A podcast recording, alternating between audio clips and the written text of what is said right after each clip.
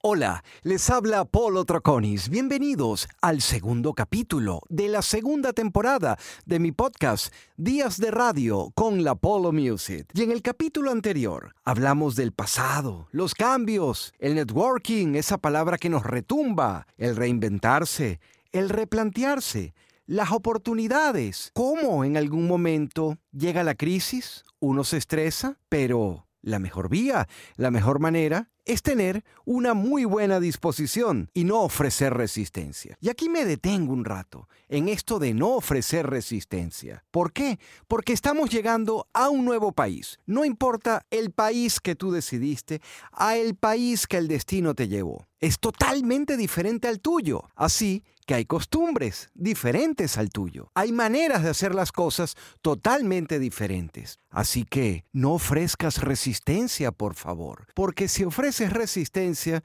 las cosas no van a ir tan bien. ¿Y por qué lo digo? Porque siempre escucho, es que esto yo lo hago así y es la mejor manera. Pero resulta que ahí es donde viene ese famoso baño de humildad que yo me doy todas las mañanas, muy temprano, a eso de las 3 de la mañana, cuando tengo que salir a trabajar y que trato de compartirlo con todos los que puedo.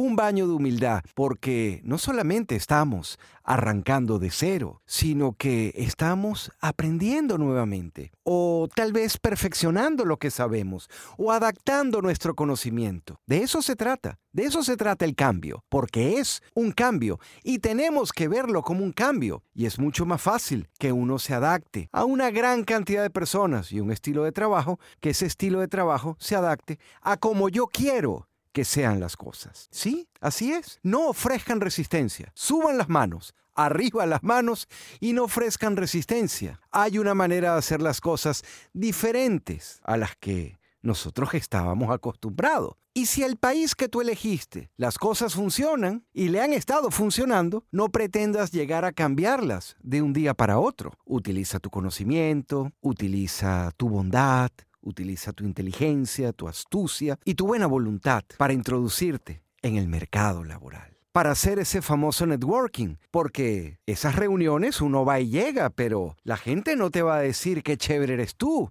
No, tú tienes que abrirte al cambio y tienes que estar dispuesto a eso. Pero sobre todo escuchar, porque también cuando uno llega a un nuevo país, uno piensa que como uno hacía muchas cosas en su país, eso es utilísimo en el nuevo país. Puede ser que sí, Puede ser que no, pero estamos hablando de momentos serios. En algunos países uno está acostumbrado a dejar un currículum en una oficina, en un escritorio, a alguien que le sonríes y que sabe quién eres tú. Hay otros países donde tan solo aplicas por internet y nunca hay una respuesta, a menos que sea la respuesta positiva que te queremos entrevistar. ¿A dónde voy con esto? ¿A dónde voy? Yo recuerdo en mi país, en Venezuela, ver tarjetas de presentación de conocidos y hasta de amigos, que era locutor, productor, publicista, guionista. Y uno dice, oh, hace muchas cosas. Resulta que cuando llegas a un nuevo país, eso es parte de lo que tú tienes que hacer, pero no te puedes vender como el todero, no te puedes vender como que tú haces todo, pero a la vez mm, haces algunas cosas, pero no eres especialista en, ¿van entendiendo? Debes destacar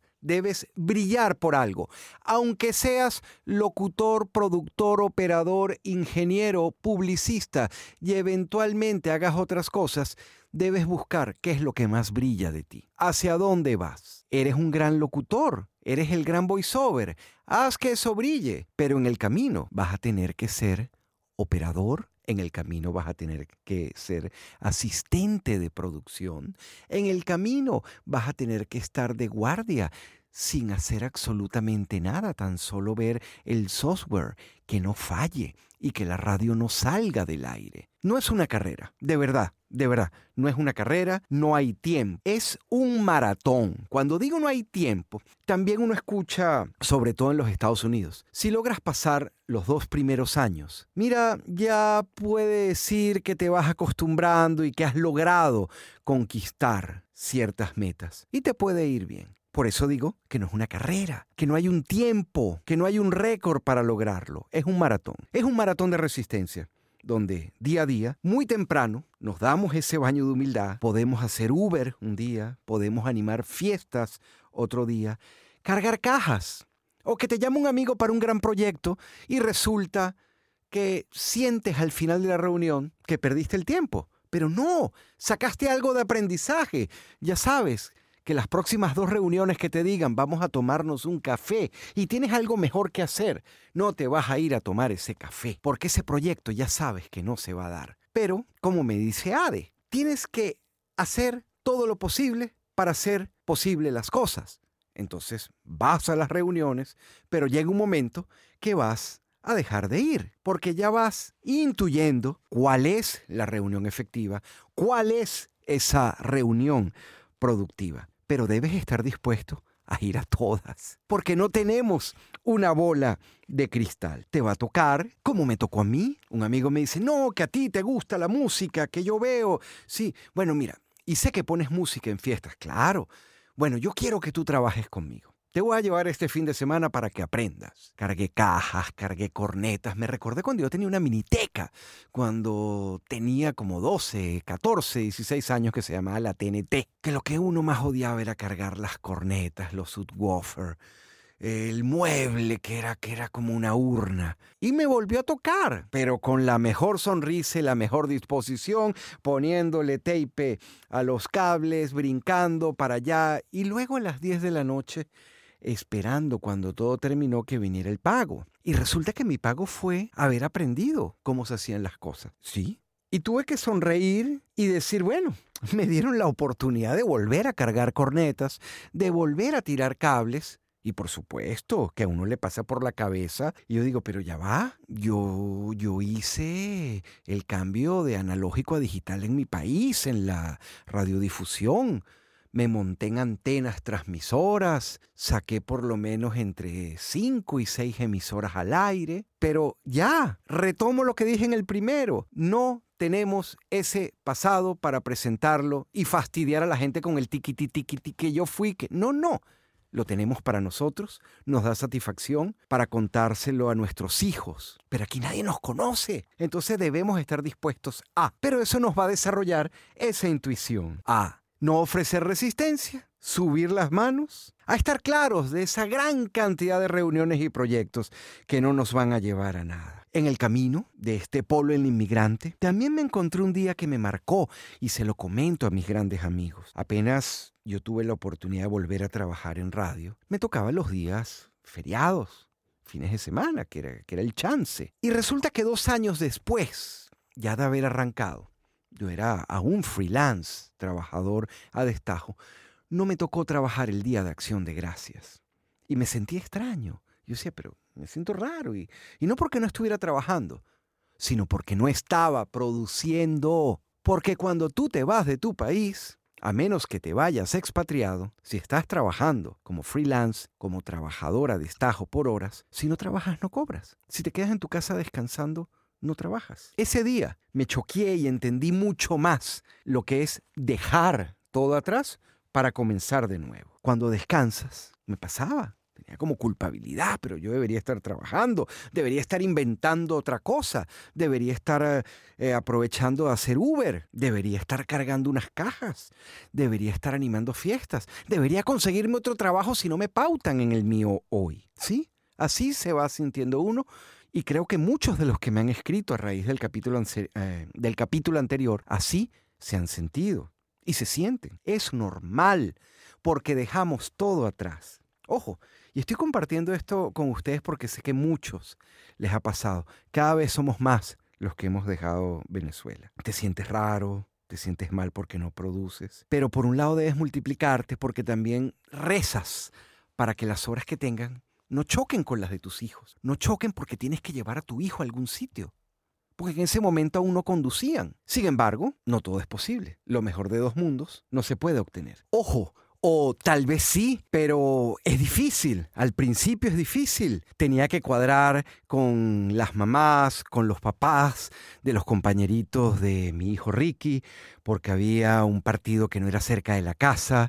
En fin, tenía que cuadrar si tenía que llevar a Polo a alguna otra reunión con sus equipos de trabajo, o cuando ellos empezaron a trabajar, de repente los podía buscar, de repente no, te vas llenando de cosas y más cosas y deseas multiplicarte y estar en todas partes, pero tampoco estar. Ojo, es un camino duro, pero no es difícil, siempre lo he dicho, no es fácil, tampoco es difícil, muchos lo han logrado. Ojo, Taima mi historia facilita. Yo he escuchado cuentos acá en el sur de la Florida de gente que se baja de un avión, se queda un día a dormir donde una amiga de un amigo, un familiar, al día siguiente se compra un carro para dormir en el carro y duermen en Walmart y se bañan o se cepillan los dientes allí y adquieren una membresía de un, gimnasio para poderse bañar en las mañanas. Ojo, mi cuento es una anécdota divertida para la realidad que hay acá. Yo iba, me tocó al principio llegando al sur de la Florida, a una iglesia en Weston, a St. Catherine Drexel,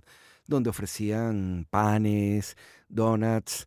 Y iba en la mañana para buscar pan para la lonchera de los chamos, porque eso hacía que mi budget mm, se aliviara un poco, que mi presupuesto bajara un poco. Pero vuelvo a insistir, estos cuentos de Polo el inmigrante son divertidos para una realidad muy dura que está allá afuera. Gente que debe dormir en su carro, gente que trabaja 18, 19 horas, incluso, que no tienen donde dormir, que no tienen un hogar, pero están allí todos los días, luchando y luchando por tener una mejor vida, porque sus hijos les vaya mejor que como le fue a uno. Que eso es lo que yo siempre le digo a mis chamos. Yo quiero que a ustedes les vaya mejor. Eso es lo único. Porque en el camino pierdes y ganas. Ganas y pierdes. Te pierdes un poquito de tus chamos.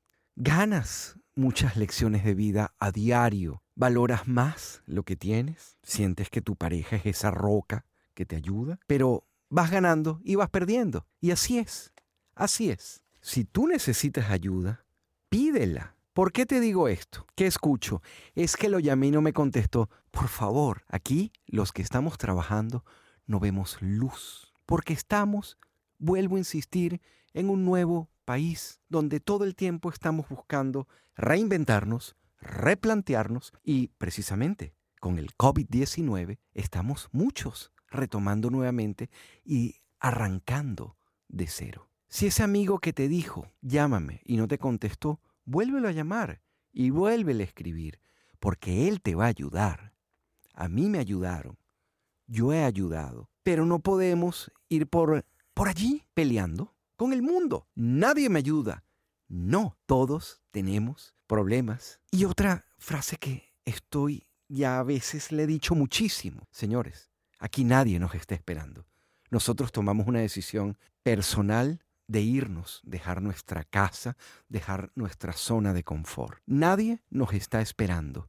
Nadie tiene la responsabilidad de nosotros y sobre todo, nadie es culpable de lo que nos pasa a nosotros. Esto es parte de este podcast, Polo el Inmigrante. Arriba las manos, por favor.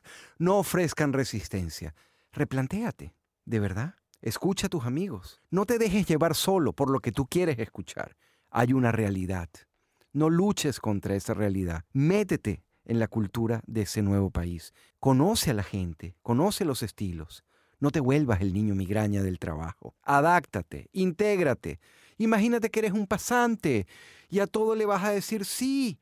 Y cuando digo a todo le vas a decir sí, es que tienes que abrir tu mente y decir yo quiero aprender, yo no me las sé todas. Y te va a ir mucho mejor. Hasta el próximo podcast de Polo el Inmigrante, donde nuevamente vamos a seguir con la historia en radio, con los proyectos, con todas las cosas que nos ha tocado hacer y que hemos disfrutado muchísimo.